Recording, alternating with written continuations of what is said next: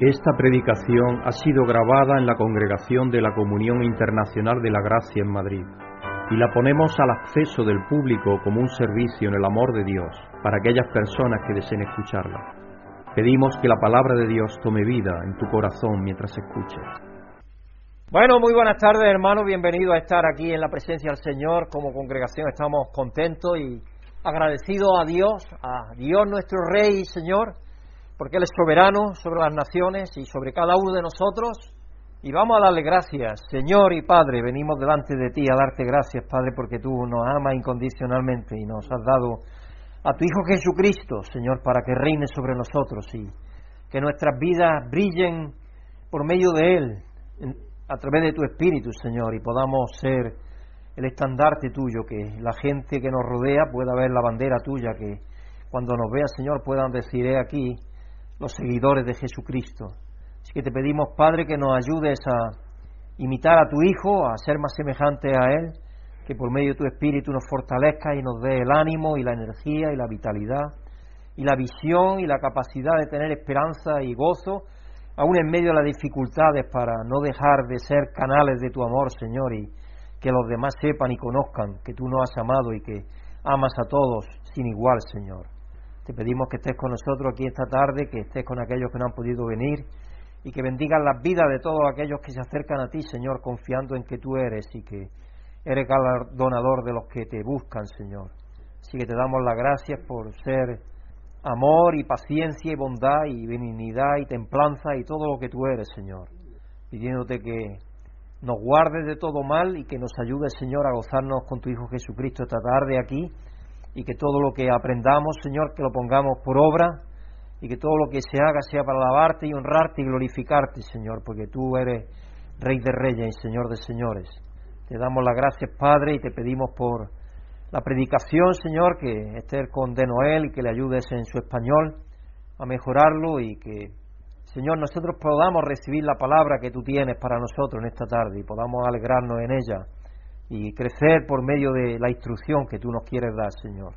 Te pedimos por todos los tuyos y por los que alrededor del mundo sufren, Señor, en esta tierra, te pedimos que tú bendigas sus vidas y dé oportunidades para que puedan tener trabajo, Señor, y que haya un poco más de justicia hasta que venga la plenitud de tu reino, Señor, que tú, que gobiernas las mentes y los corazones de todas las personas, Señor, que coloquen las cuerdas y las toques de aquellos que pueden tomar medidas para que haya un poco más de justicia en este mundo hasta que venga la plenitud de tu reino. Dándote gracias, Padre, y pidiéndote que estés con la alabanza también, Señor, que sea gozosa para ti y que presentada a través de tu Hijo Jesucristo, Señor, sea purificada y santificada. Porque nuestras voces no son muy buenas, Señor, lo reconocemos, pero tú tienes oído para todo, así que te damos las gracias, Padre, por ello y te Pedimos que nos ayudes, Señor, a alabarte en todo momento y circunstancia, dándote gracias por todo, Señor, y pidiéndotelo todo en el nombre de nuestro Señor Jesucristo. Amén. Hay que tener un poco de humor con Dios, porque Dios es así, a Dios le gusta el humor. Muchas veces somos muy serios con Dios porque creemos que Dios es nada más serio. No, Dios tiene un sentido del humor. Vamos a ir al Salmo 132, hermanos, esta tarde. Y vamos a leer del versículo 1 al 12. El Salmo es un poco más largo, pero vamos a leer de 1 al 12. Señor, acuérdate de David y de todas sus penurias. Acuérdate de su juramento al Señor, de su voto al poderoso de Jacob. No gozaré del calor del hogar, ni me daré un momento de descanso. No me permitiré cerrar los ojos, ni siquiera al menor pestañeo, antes de hallar un lugar para el Señor, una morada para el poderoso de Jacob.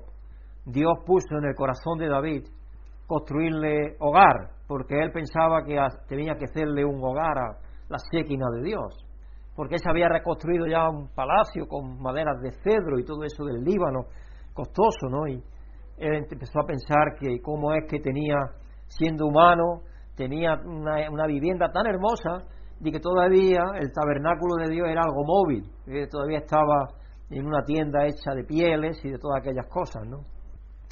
En Efrata oímos hablar del arca, dimos con ella en los campos de Yagar, porque tuvieron que ir a buscar dónde estaba para traerla y llevarla Vayamos hasta su morada, postrémonos ante el estrado de sus pies, y levántate, Señor, venga a tu lugar de reposo, tú y tu arca poderosa, que se, que se revistan de justicia tus sacerdotes, que tus fieles canten jubilosos, por amor de Dios tu siervo, no le des la espalda a tu ungido. Y eso de revestirse de justicia era verdad, porque el ritual que tenían que seguir era lavarse, ponerse las prendas aquellas que se ponían de lino blanco, para que semejaran que estaban justificados delante de Dios, aunque sabemos que el único que justificaba y justifica a Jesucristo.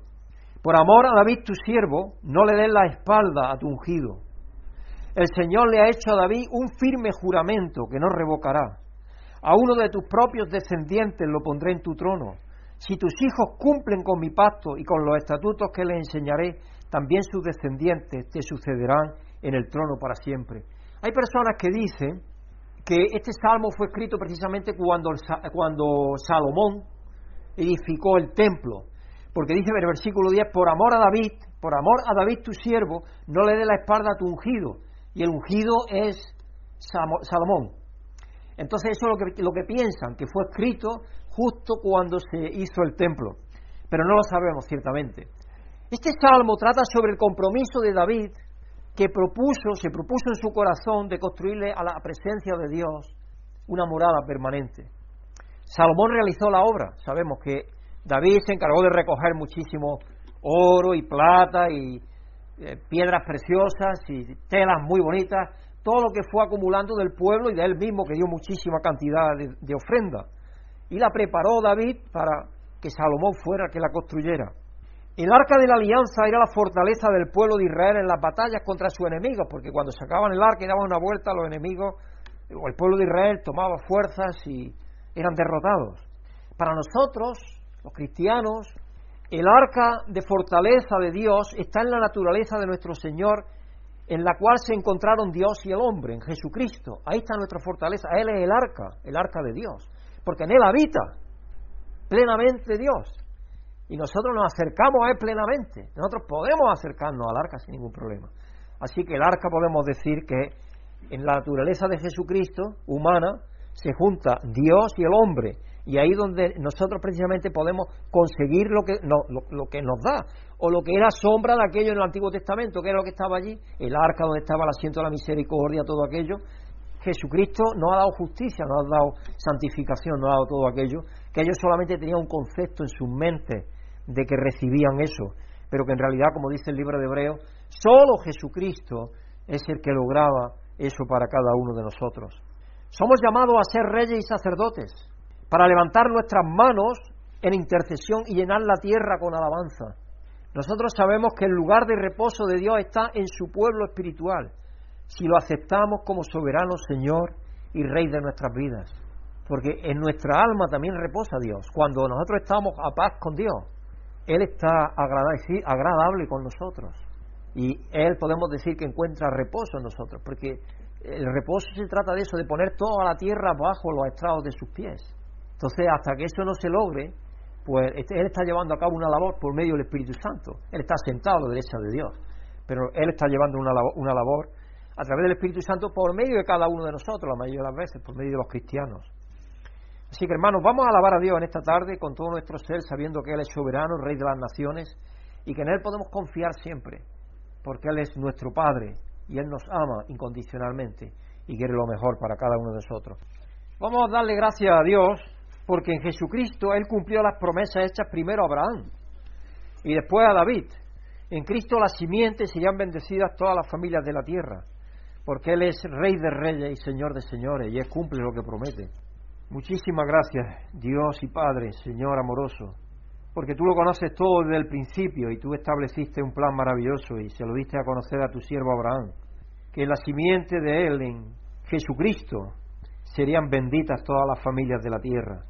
Señor, te damos gracias porque Él es soberano, Rey de reyes y Señor de señores, y tú lo has puesto sobre todo nombre, y delante de Él se doblará toda rodilla, dice tu palabra, Señor, y en Él va a ser unificado todo, todo, absolutamente, para que te entregue a ti esa unidad, Señor. Así que te damos gracias, Padre, por ese plan maravilloso que tú tienes y te pedimos, Padre, que nos ayude a someternos a ti en alegría y gozo, a ser subyugados por tu amor, Señor, a comprender y captar y recibir con alegría que tú sabes mejor que nosotros el camino que debemos de seguir en nuestras vidas cada día. Así que te damos las gracias, Padre, porque tú reinas en nuestros corazones y te pedimos que lo hagas de una forma total y soberana. Dándote gracias, Padre, pidiéndotelo en el nombre de nuestro Señor Jesucristo. Amén. Vamos a pedirle que nos ayude a rendirle la totalidad de nuestras vidas como sus súbditos, porque hay aspectos, puede haber aspectos de nuestras vidas que todavía no le hayamos rendido a Dios. O que nos cueste trabajo, que por la, la forma en la que nos han educado, por el trato que nos dieron, por cualquier cosa, puede ser que haya parte de nuestra vida que todavía no la hayamos rendido a Dios. Vamos a pedirle que nos ayude a rendir la totalidad de nuestras vidas como súbditos de que somos.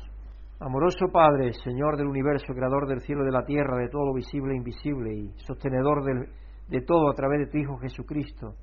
Padre, te pedimos que nos ayude a, igual que decía David, que de aquellos pecados que nos son ocultos, Señor, que nos perdones y que nos ayude a, a ser limpiados en todo rincón. Sabemos que a través de tu Hijo Jesucristo eso ha sido hecho ya, pero que nosotros a veces todavía en nuestra humana carnalidad todavía a veces puede ser de que tengamos algún rincón que no haya alcanzado esa gloria tuya, esa limpieza, esa santificación tuya. Así que te pedimos, Señor, que tú nos ayudes a rendirnos a ti en cada centímetro, en cada milímetro, en cada neurona de nuestro ser, Señor. Que podamos estar rendidos, viviendo a ti, Señor, rendidos como soberanos de nuestras vidas, en cada aspecto de las mismas. Y sabemos, Señor, que eso nos va a dar alegría y gozo y nos va hacer cumplir el propósito por el cual tú nos creaste. Así que te damos las gracias, Padre, por ello y te pedimos que por medio de tu Espíritu tú nos ayudes, Señor, a llevar a cabo eso. En el nombre de tu Hijo Jesucristo te damos las gracias y te lo pedimos. Amén. Tengo un humor antes de... ¿Por qué metieron a rompecabezas en la cárcel? Porque está armado. ¿Qué le dice un gusano a otro gusano? Puede decirle muchas cosas, pero esta que voy a decir una de ellas. Me voy a dar vuelta a la manzana. Profesora, ¿qué quiere decir why? En inglés, why. ¿Qué quiere decir why? ¿Por qué? Dice, para saberlo. El profesor, a ver, Jaimito, dime una palabra que tenga cinco veces la letra I. Pero profesora, eso es dificilísimo. Muy bien, Jaimito, muy bien. Pues carambola. El tema de esta semana, hermanos, es el reinado y la realeza de Cristo. Segunda Samuel 23, 1 al 7 registra las últimas palabras del rey David que sirven como heraldo del pacto eterno de Dios. Apocalipsis 1, 4 al 8 es directo al alabar a Jesús como el gobernante de los reyes de la tierra. Y la lectura del Evangelio en Juan 18, verso 33 al 37, en la que se basa la predicación de hoy, usa la ironía en la interacción entre Pilato y Jesús cuando estaba allí interrogándole para indicar quién es el verdadero rey. Así que el título del mensaje de hoy es algo curioso, porque al principio digo, estos se han equivocado, pero luego después no está bien.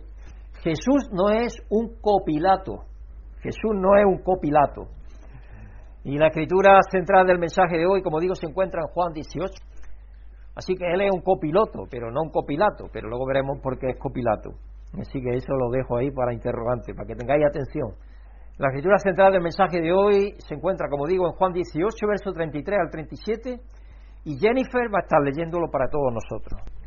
Buenas tardes, hermanos y hermanas. Dios te bendiga a los que estáis aquí y a todos los que escuchéis esta grabación. La escritura central del mensaje de hoy se encuentra en el Evangelio de Juan, capítulo 18 y versículos 36 al 37. Y dice lo siguiente las palabras del Señor. Pilatos volvió a entrar en el palacio y llamó a Jesús. ¿Eres tú el rey de los judíos? Le preguntó. ¿Eso lo dices tú? Respondió Jesús. ¿O es que otros te han hablado de mí? ¿Acaso soy judío? replicó Pilato. Han sido tu propio pueblo y los jefes de los sacerdotes los que te entregaron a mí. ¿Qué has hecho? Mi reino no es, no es de este mundo, contestó Jesús. Si lo fuera, mis propios siervos pelearían para impedir que los judíos me arrestaran, pero mi reino no es de este mundo. Así que eres rey, le dijo Pilato, ¿eres tú quien dice que soy rey? Yo para esto nací y para esto vine al mundo, para dar testimonio de la verdad. Todo el que está de parte de la verdad escucha mi voz. Y ahora es un privilegio para mí presentaros a nuestro anciano de Noel, los Santos Ferrar, que va a estar predicándonos la palabra esta tarde. Hermanos, buenas tardes a todos.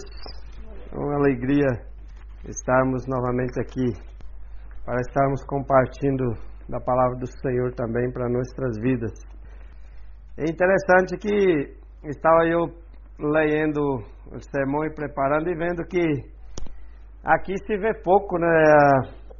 Esses adesivos, nós outros chamamos de adesivo lá, calcomania, né? Que se põe nos, nos coches, nos para-choques dos coches e parece que não há muito. Em Brasília inventam tantas frases assim que um dia encontrei uma que falava, vai com Deus, Lorival. que, creio que seria o, motor, o condutor do, do coche, né?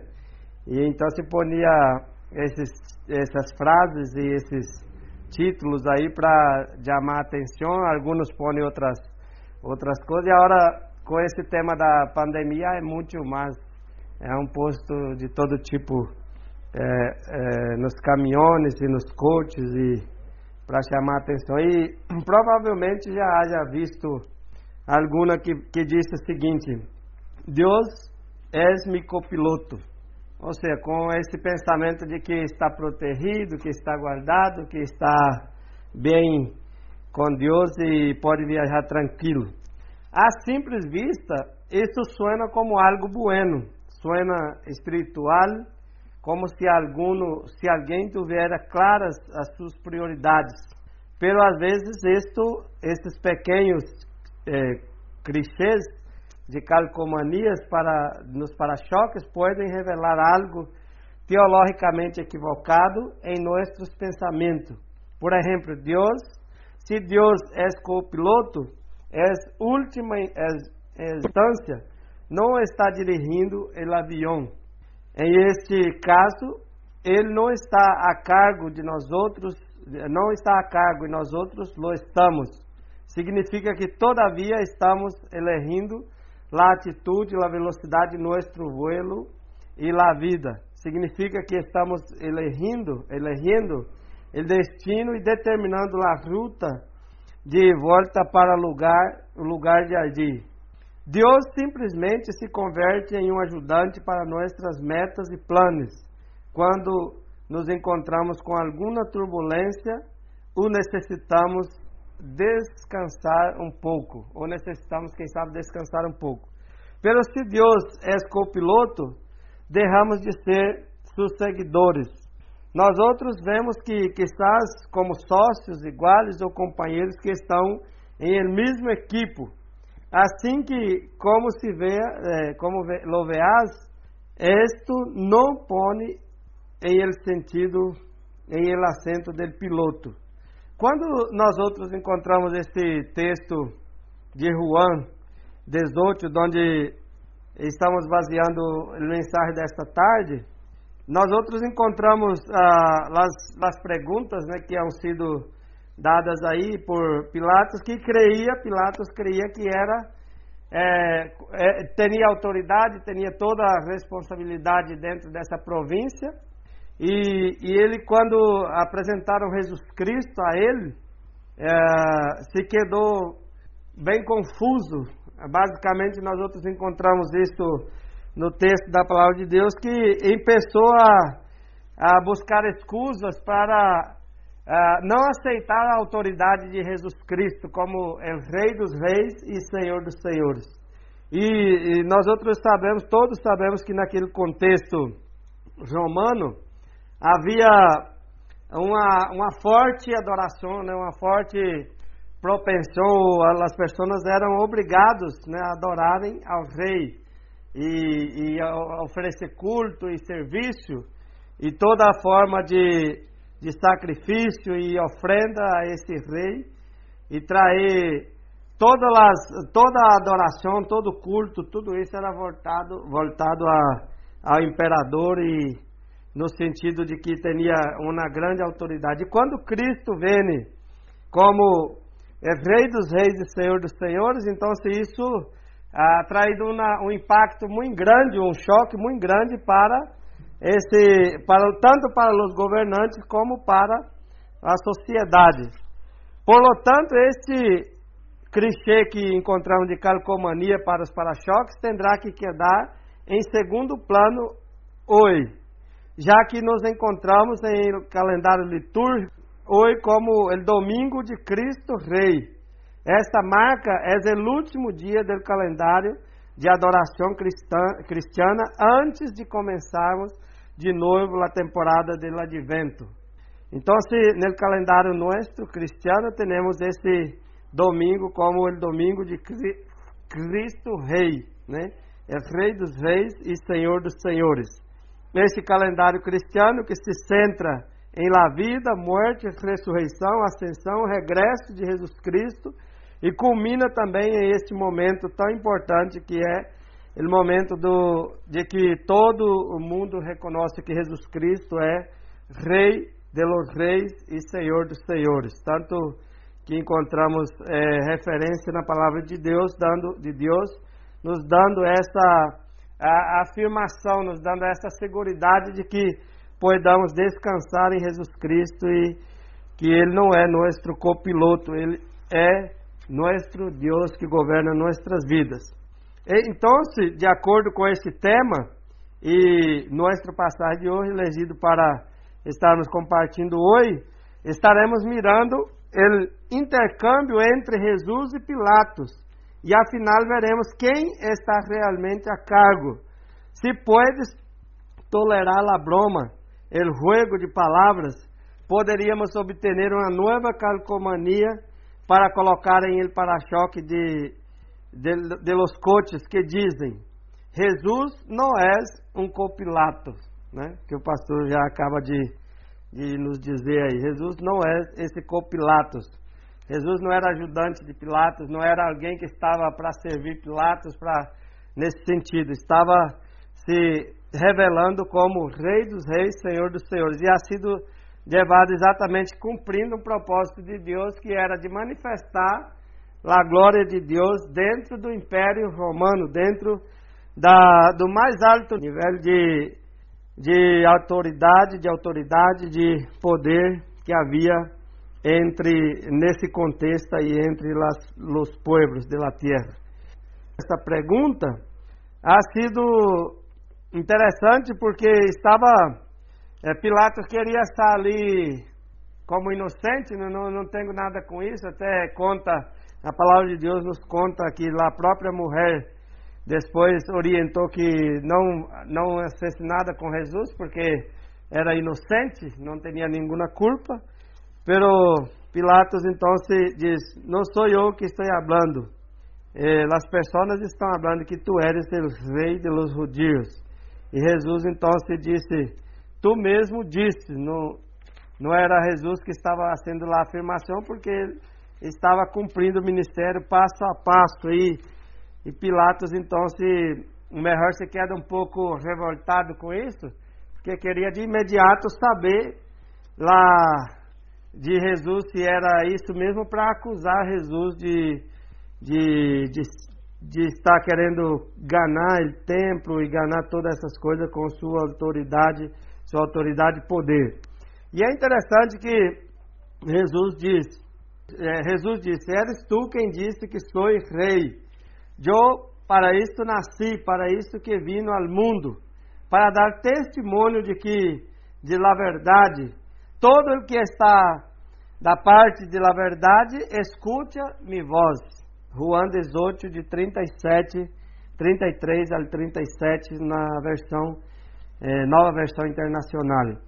Se devemos admitir que o passagem que temos ante nós outros ha omitido alguma parte importante da história, pero podemos conformar-nos com o que temos como quizás algumas referências a lo que se ha errado de lado. Para começar, retrocedamos e veamos que o que leva Pilatos a perguntar a Jesus se és ele um rei.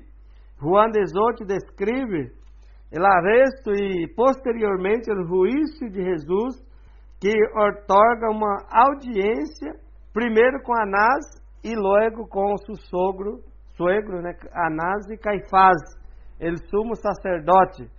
Desde aqui envia Jesus para que lo interrogue. Pôncio Pilatos, o governador da província romana de la Judéia. Esta progressão mostra que Pilatos era um homem proeminente que tinha a autoridade para aceitar ou negar as solicitudes judias de execuções. Los, los ah, admitem em versículo 31 que não podia matar a Jesus. Verso 31. Ah, aqui envolve, é, envolve toda a família, né? todo é, Anás, Caifás e Pilatos, que eram todos eram mais ou menos da mesma linhagem, da mesma família, e estavam todos envolvidos com esse episódio. Tinha a autoridade para aceitar ou para recusar e preferiu a, agir de forma de forma abrupta e de forma desobedecendo, quem sabe a própria o próprio costume, o próprio tudo que acontecia entre eles, né? Porque aqui diz que os judeus não poderiam matar a Jesus, teria que ser Jesus teria que ser perseguido e todas essas coisas. E é interessante que esta execução, a execução, ha sido mandada por, por, por os próprios que estavam no governo romano, que estavam governando nesse tempo. Ah, interessante quando nós outros, eh, como cristianos, vemos o distanciamento que estamos hoje, né, como cristianos, da, do tempo passado, que o próprio sacerdote, o sumo sacerdote, dava autoridade para a executar as pessoas que eram consideradas como hereges, né, como estava predicando uma outra doutrina, um outro ensinamento, e dentro desse princípio, ah, eles então se hacía o julgamento e tudo era rusgado e se fosse condenado então se passava por esse, por o apedrejamento, por outro tipo de execução. E que levou Jesus depois, a, mais adelante, a ser executado né, em la cruz por causa dos nossos pecados, por causa da confirmação exatamente de que Jesus vindo para cumprir a vontade do Padre e trazer salvação a todos os que creem em seu nome. E Pilatos, por outro lado, era é, estava envolto nesse conflito sobre todo esse assunto. Estava descreve o texto que como alguma autoridade que queria ser algo correto, pero lo correto para Pilato era que não se adaptava às suas próprias aspirações personais e posicionamentos políticos. Por lo tanto, se mostra reacio a tomar medidas contra um homem que lo que de ele se sabe não representa uma ameaça para o Estado político, porque cria, uh, cria-se porque criasse, criava problemas potenciais para si mesmo. A história descreve Pilatos indo e venindo entre seus aposentos personais em el pátio público. É um governador atrapado em meio de uma peleia de lá que preferia escapar e isso nos leva à seguinte passagem no, no verso 33 de Juan 18, que diz que Pilatos volveu a entrar em el palácio de amor a Jesus. Eres tu o rei de los judíos? Perguntou outra vez. Estava confuso, pero queria escapar desse, desse momento, não ser ele o que a persona responsável por esse por essa execução Pero estava, eh, volveu a perguntar a Jesus: Eres tu rei de los judíos? Desta forma, nós outros encontramos aqui eh, Pilatos buscando um momento para uh, escapar desta situação, mas de fato conseguiu, não conseguiu escapar, porque já estava determinado, né, que e mandaram Jesus esse objetivo de que fosse interrogado, que fosse é, tomado todas as providências para que não perdessem eles o cargo político, né, para que porque ah, na mente de, de Pilatos e de todos os governantes desse tempo, é que Jesus haveria de tomar o, o reino e, e, eles cairiam em descrédito e perderiam o trono. Pero, ah, ao vermos espiritualmente, Jesus não vindo com esse objetivo. Quando Pilato hace essa, essa pergunta, sua compreensão de la realeza está determina, determinada por sua própria forma política de governar. Se Jesus é um rei, Pilatos assume que ele teria este tipo de mentalidade. Então, o que se esconde detrás dessa pergunta de Pilatos era a preocupação de que um rei de um país ocupado, né, como Israel, queria levantar-se para derrocar a seus opressores romanos.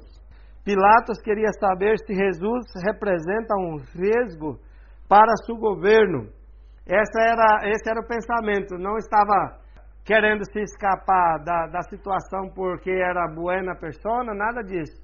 Estava interrogando Jesus exatamente porque queria saber se Jesus representava um risco para seu governo, para seu reino, né, para seu reinado e para o, o império nesse sentido. E é interessante nós observarmos aqui que Pilatos simplesmente desejava evolucionar o nível de ameaça de Jesus à sua própria autoridade. Se não é uma ameaça, Pilatos preferiria não involucrar-se em um sacrifício interno entre Jesus e seus acusadores. Pilatos, como qualquer autoridade política romana, está sendo egoísta. Sua pergunta é: Eres el rei de los judíos? Pode, pode ler-se como uma ameaça para Jesus.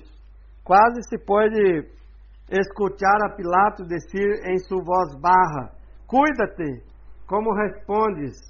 E Jesus recorda que tenho autoridade para e, e a Jesus né, recorda que tem autoridade para executar-te. Ou seja, quando hace essa pergunta a Jesus, se era ele rei dos judeus, estava dizendo: cuidado com o que, que tu estás respondendo, porque puedo mandar eliminar aqui mesmo, né? Acabar com sua própria vida, com sua vida aqui mesmo. Esse seria ah, o pensamento, né, que nós outros podemos ter ter aí de Pilatos e de, das demais autoridades quanto com referência a Jesus Cristo, porque toda todos os uh, governantes romanos e todos os governantes desse tempo, tanto os judios como os romanos nesse tempo, estavam involucrados em manter a, autoridade política e a manter todos os projetos políticos, mas não queria perder espaço na política.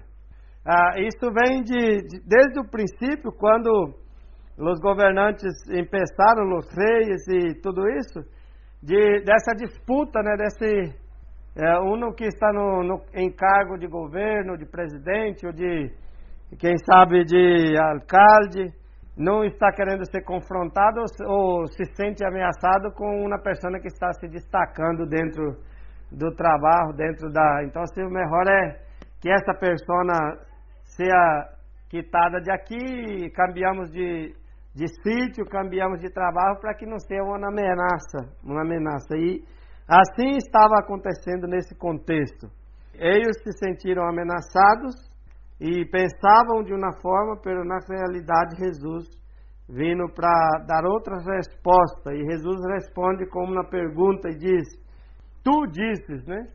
Jesus dá essa resposta. E eu é, vindo para isso, sou enviado por meu Padre para isso, para ser rei dos reis, senhor dos senhores. Pero eh, eles reconheceram que Jesus era de fato uma ameaça e então se, eh, continuaram perseguindo. Eh, esse é o movimento audaz e em si mesmo sembra o pensamento.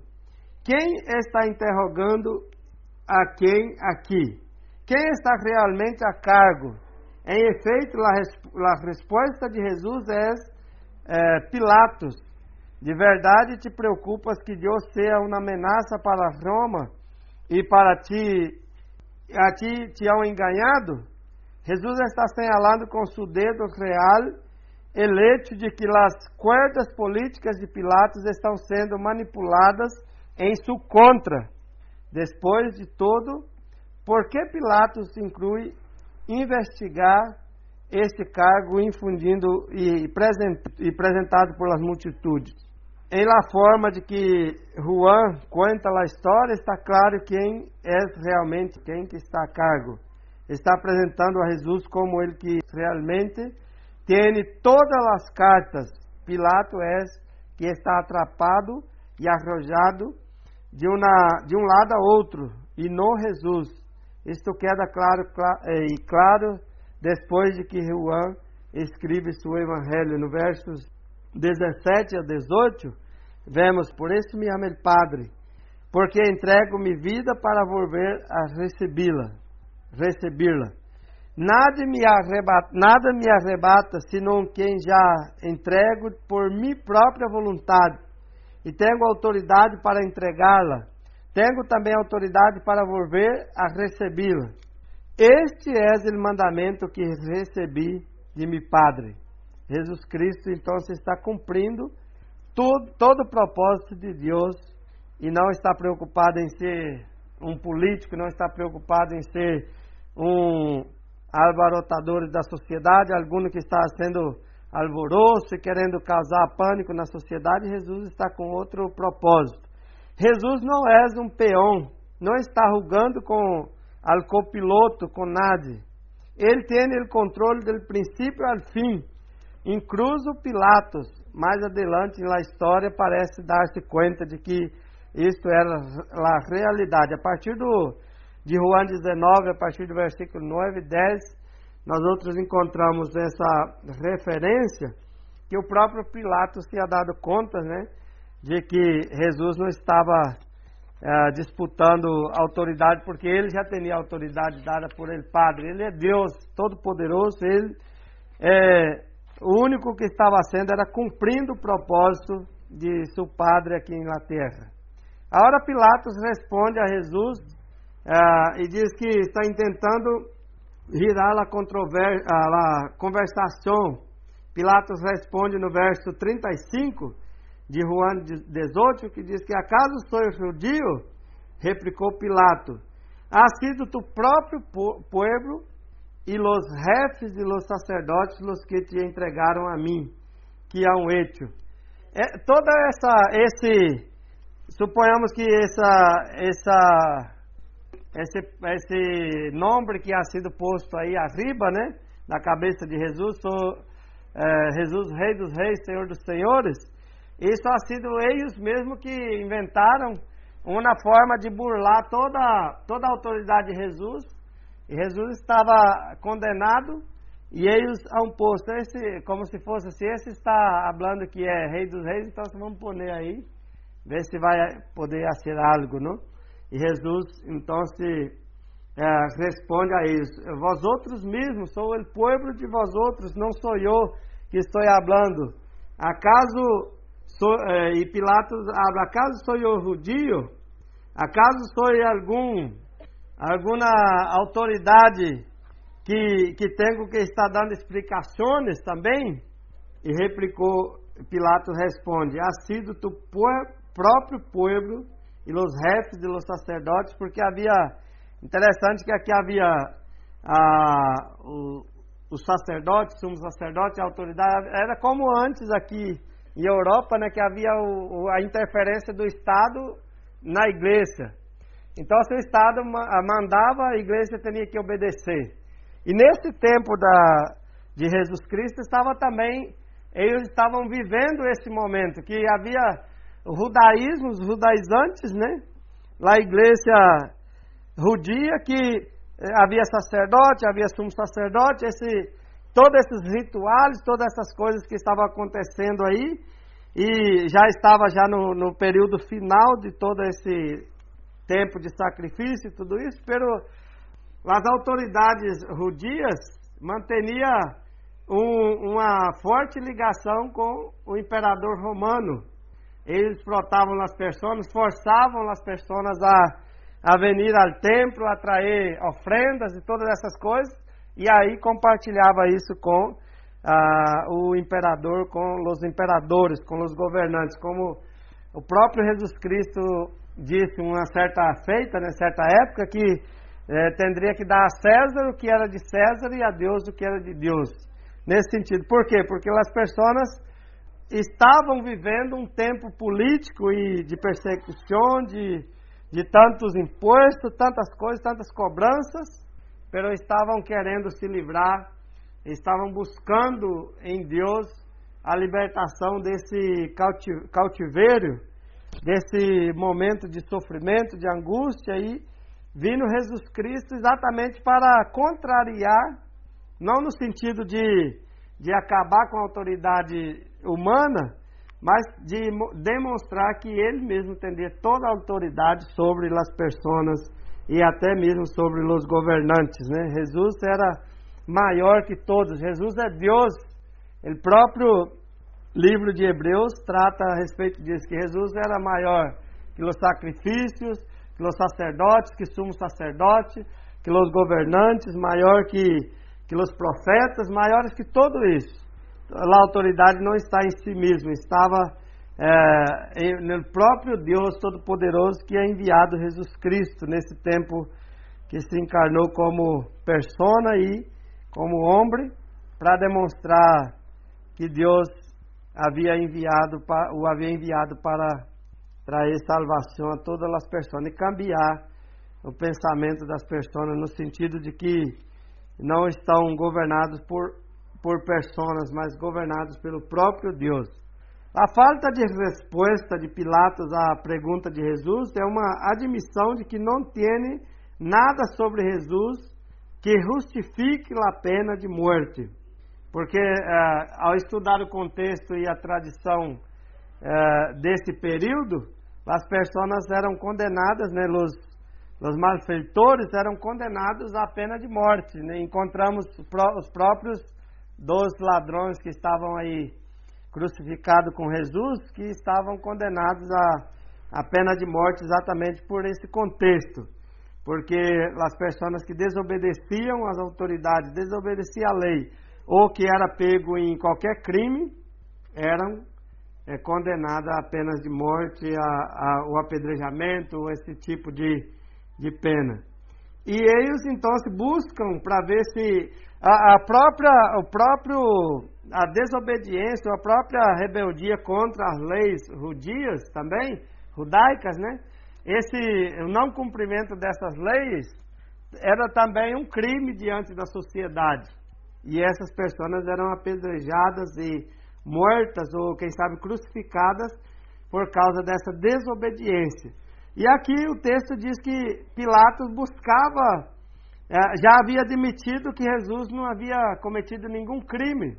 Pilatos sabia disso, já havia uh, interrogado, já estava consciente que Jesus era inocente, não havia cometido nenhum crime.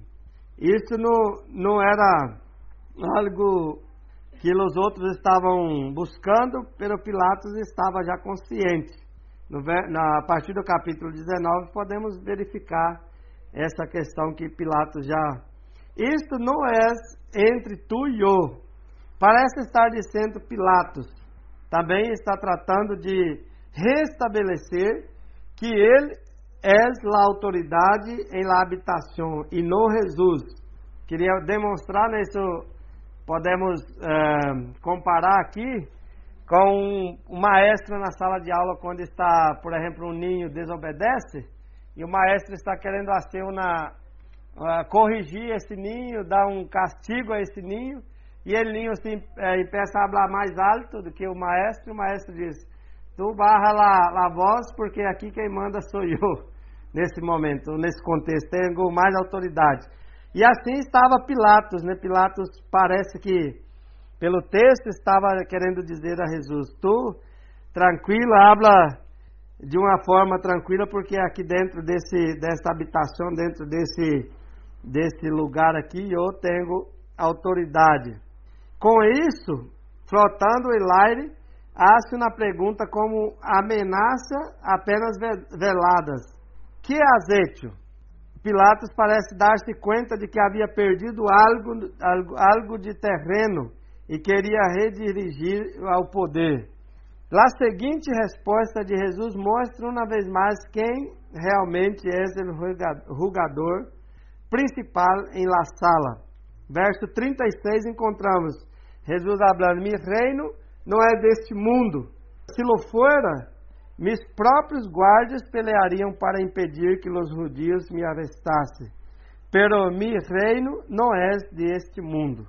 Ele hace referência e contesta desta forma porque, na verdade, não era o objetivo de Jesus Cristo, não era esse essa a intenção de Jesus quando vindo ao mundo de estar peleando ou batalhando por batalhas físicas ou materiais. Jesus está combatendo uh, o poder de las tinebras, né? Uma batalha espiritual, combatendo o pecado, vindo para perdonar as pessoas, perdonar o pecado do mundo. E parece que na cabeça das autoridades, tanto dos judeus como dos romanos, eles estavam pensando em perda de autoridade, de poder, de que a hora chega Jesus com essa autoridade, nós outros vamos perder espaço, e não era esse o objetivo. E Jesus então a hora aproveita, então se aproveita para a oportunidade para ensinar-lhes a, a ensinar a Pilatos algo que queda fora de seu alcance, em lugar de responder a pergunta de se és rei de, de judeu ou não, habla de seu reino, que não se rige por, eh, por as mesmas regras que o reino de Pilato. Se fosse as Pilato sabia o que esperar. Pero como disse Jesus, mi reino não és deste mundo. Pilatos então está rebaçado, não tem ideia de com que ou que está tratando. Só pode ver coisas deste, desde seu próprio ponto de vista de busca de poder político e, por lo tanto, não pode ver o que está sucedendo e quem é Jesus. Aqui vemos a, a cegueira, né? Está cego espiritualmente, tem problema de visão espiritual. O único que sabe que é uma autoridade está é, sedento de autoridade, está cumprindo com o poder, com a autoridade física e pelo Jesus, então se abre os olhos e mostra que é, não é esse nesse sentido Jesus está ensinando a ele que não é dessa autoridade, não é desse momento de autoridade física que estou falando, Estamos falando de autoridade espiritual e ouvindo a, a, cumprir o propósito de meu Padre e meu reino não é deste mundo. Novamente está claro que a realidade só há uma pessoa em essa discussão em posição de fazer perguntas.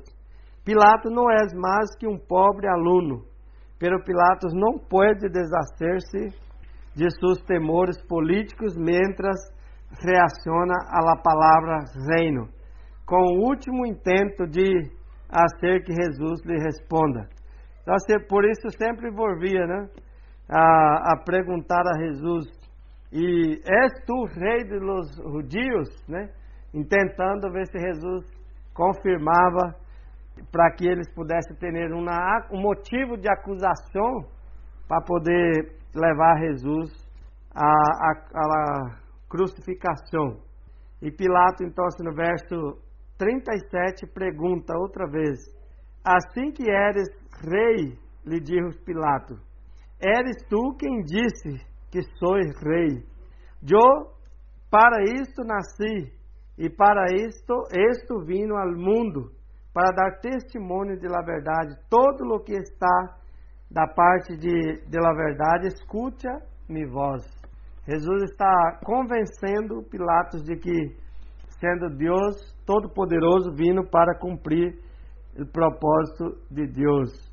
Se estava tratando de ser gracioso com a forma em que escreve esse diálogo, ele o conseguiu. Pilatos parece tão decidido a ser que Jesus responda a sua pergunta que, sem dar contas de sua própria resposta, assim que eres um rei, Pilatos quis que fora uma pergunta, pero Jesus lhe saber que de hecho ha dado a resposta à sua própria pergunta. Esse método não é um método era o método utilizado pelos filósofos antigos, com uma pergunta, uma pergunta, ah, assim a outra dava a resposta, né? É como se alguém perguntasse: Tu vai cenar hoje com nós outros? E o outro utilizasse essa pergunta para, para dar a resposta, outra resposta com a própria pergunta. Então, se, uh, nesse sentido, Pilatos então se dá a própria resposta a um que, assim que eres o rei, né? Ele confirma. Pilatos quis que fora, quis, quis que fora uma pergunta, pero Jesus hace saber de que a Etio, dá, ele mesmo a Etio e dado a própria resposta à pergunta. Eres tu quem disse que sou um rei, um rei. Jesus nunca tuvo que responder a sua pergunta. És quase como se Pilatos fora manipulado uma vez mais por outro, por outro judio. Pero Jesus não está tratando de manipular a Pilatos. Está tratando de ajudar a Pilatos a ver que Jesus não é, é um rei como o, impera, o el imperador. O seu reino não se parece em nada com o reino de Roma, de Roma. Pilatos necessitava pensar todo o que crê e saber sobre o poder e a autoridade, o governo e o controle. Jesus traz um reinado muito superior a um reino mais allá do controle de qualquer poder terrenal. Jesus não está rusgando, é, rugando, está falando de verdade. Seu reino é a realidade de que todos os demais reinos tendrá que se submeter-se. Jesus não ruga com copiloto e tampouco será copiloto com nós outros. Jesus nunca será nosso ajudante é interessante que esse conceito siga em muitas mentes né, hoje. Que Jesus é obrigado, inclusive já ouvi ouvi pastores falando que Jesus é obrigado a, a, libertar de enfermidade, Jesus é obrigado a ser isso, aquilo outro, e, e como se Jesus fosse nosso ajudante. Ou Jesus é obrigado a carregar nossas cargas e nossas, nossas lutas, e, e Jesus lo hace por amor e não por obrigação. Ele ha dado, ha venido sempre com esse objetivo de manifestar seu grande amor para outros. Não tem obrigação, não tem nada que pueda que podamos fazer, que pueda manipular a autoridade de Jesus. E tampouco não é copiloto, né? Uma hora está conduzindo, outra hora está sentado do lado, nada disso. Jesus tem todo o controle de nossas vidas, todo em todo tempo, em todo em toda e qualquer situação, Jesus tem o controle de nossas vidas. Antes de nós outros cerrarmos esse passagem, não, não devemos perder a oportunidade de escutar a voz do rei, que tem a declaração muito clara e, e diz que lá que tu e eu devemos reflexionar larga e determinadamente. Permite-me poner ênfase em palavras tu, para que pueda repeti-la Jesus respondeu: Tu disses que sou rei. Então, assim, essa palavra tu, essa, essa referência, essa força que dá, tu disses, Jesus está confirmando que saiu da própria boca de Deus, de los governantes, que Jesus era rei. Pero Jesus, sendo rei, conhecia e sabia de toda a intenção desta desses governantes, destas autoridades, que era de acabar com a vida de Jesus para continuar perpetuar o poderio e toda essa essa acusação, toda essa força de que eles tinham contra a religião, contra as pessoas, contra o ser humano. Era para oprimir, né, o poder opressor contra, principalmente contra os que eram considerados do caminho, que era considerados filhos de Deus, que estavam buscando adorar a Deus. Quando Pilatos disse que Jesus era rei, tinha em mente o mesmo tipo de rei ao qual estava acostumado. Atribuiu a Jesus uma projeção de sua própria forma de governo e autoridade. Ou seja, eu mando e eu cobro de um e de outro, e vós outros, o único que teneis aqui pagar os impostos e quer dar caiadito, não pode falar nada. de su, surreição, surreição, de, de opressão, tudo isso, né, que era é, normalmente era assim nesse tempo e perseguição e tudo mais. Pero Jesus, para Pilatos, ele não podia de forma alguma imaginar que Jesus fora outra coisa que a classe de rei e governava atualmente o reino conhecido como o Império Romano. Jesus era outra, tinha outra mentalidade, outra cabeça e não a mesma. E ele diz, então, és tu ou eu? Somos tão diferentes. Aqui, este último dia do calendário de adoração cristiana, celebramos o domingo de Cristo Rei. Hemos venido aqui hoje para unir vozes de alabança para proclamar que Jesus é Rei. Pero escutemos primeiro a voz de Jesus, porque lo pertencemos a Ele e não a nenhum outro reino deste mundo. Quando decimos que Jesus é Rei, no, é, nos referimos ao tipo de Rei que há revelado ser, ou hemos sido manipulados por las multitudes, la cultura, las vozes políticas, os poderosos governantes de nossos dias. Ou seja, antes de nós outros falarmos de Jesus Cristo como Rei, nós outros eh, temos que saber que Jesus Cristo é Rei dos Reis, Senhor dos Senhores, que todo domínio, todo poder, tudo pertence a Ele. E que nós outros somos eh, súditos desse reino. Ou seja, somos eh, servos somos, é, fomos colocados aqui para obedecer a Deus, não para manipularmos as pessoas, não para tentarmos enganar as pessoas com, com poder e autoridade, pero para é, nos submetermos à vontade de Deus, ao poderio de Deus em nossas vidas, sabendo que a autoridade de Cristo, quando nós outros aceitamos a autoridade de Cristo em nossas vidas é porque somos filhos de Deus, obedientes a Deus. E aquele que obedece a Deus, nós outros que estamos nesse caminho que já conhecemos a Cristo, necessitamos diariamente de saber que Jesus Cristo tem toda a autoridade e governa tudo e todos, sobre tudo e sobre todos. Deus não está, não necessita pedir permisso a um, a outra, vou, agora vou vou pôr tu aqui, vou te dar essa enfermidade, essas coisas, nada. Deus tem controle de todas as coisas. A Bíblia diz que dá a nós outros a vida, quita a vida, dá bens materiais, quita bens materiais, dá autoridade, dá poder, dá, dá potestade, dá tudo a nós outros e quita tudo isso porque ele tem toda a autoridade e poder. Pero Pilatos não entendia. Pilatos ah, pensava que o poder de Cristo era como o poder político ou o poder que ele tinha nesse momento, como, eh, como governante né, de, de fazer sua própria vontade e essas coisas. Não, Deus tem todo o poder, independentemente do que nós outros pensamos ou derramos de pensar. E é interessante, irmãos, que Jesus Cristo estava, mesmo, mesmo sendo Deus, não usurpou o direito de ser como Deus. Diz a palavra de Deus que ele não, não escatimou né, ser como Deus, não, não teve nenhum interesse de, de, de chegar e se apresentar. Não, eu sou Deus e hago isso e aquilo. Não. Aos poucos ia se revelando e aos poucos as pessoas iam conhecendo que, é, o que estava sendo, os milagres e todas essas coisas e manifestando às pessoas.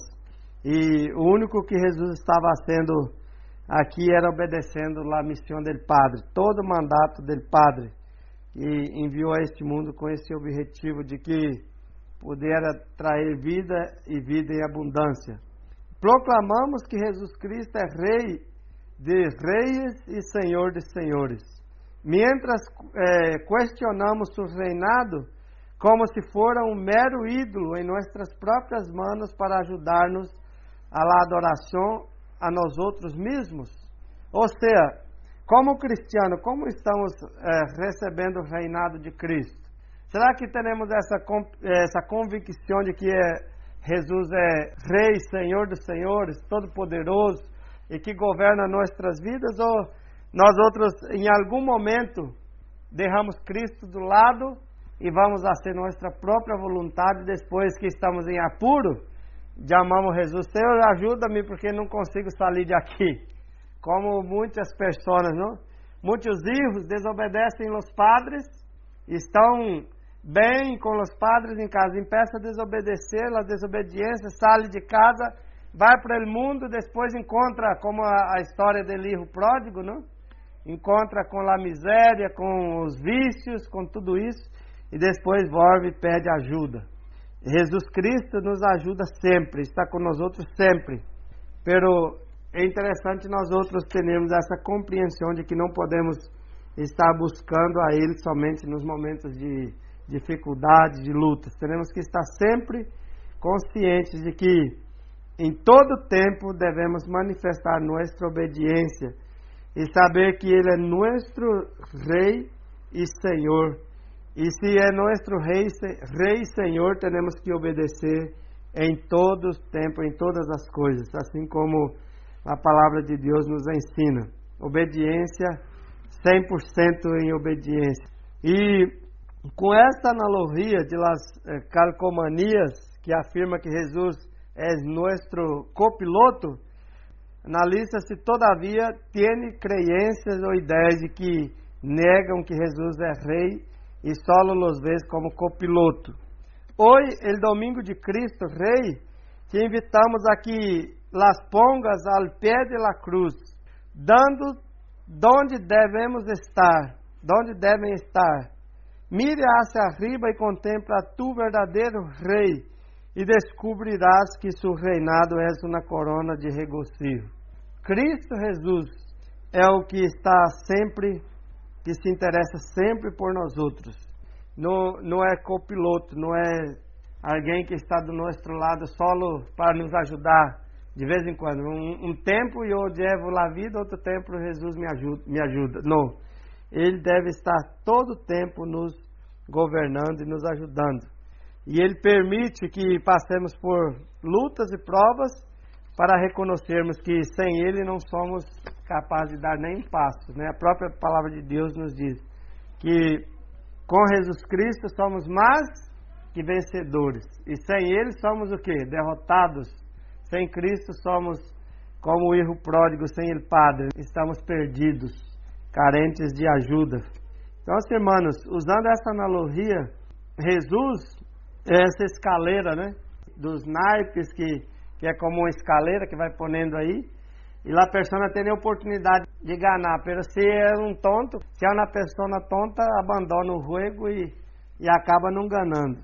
Pero uh, nós outros não temos que ter esse pensamento de que somos eh, perdedores ou ganadores. Nós outros somos dependentes totalmente de Cristo. Em todo tempo, Cristo está com nós outros para nos dar aquilo que necessitamos para cuidar de nós outros e nos dar essa compreensão de que Ele é nosso Rei e Senhor.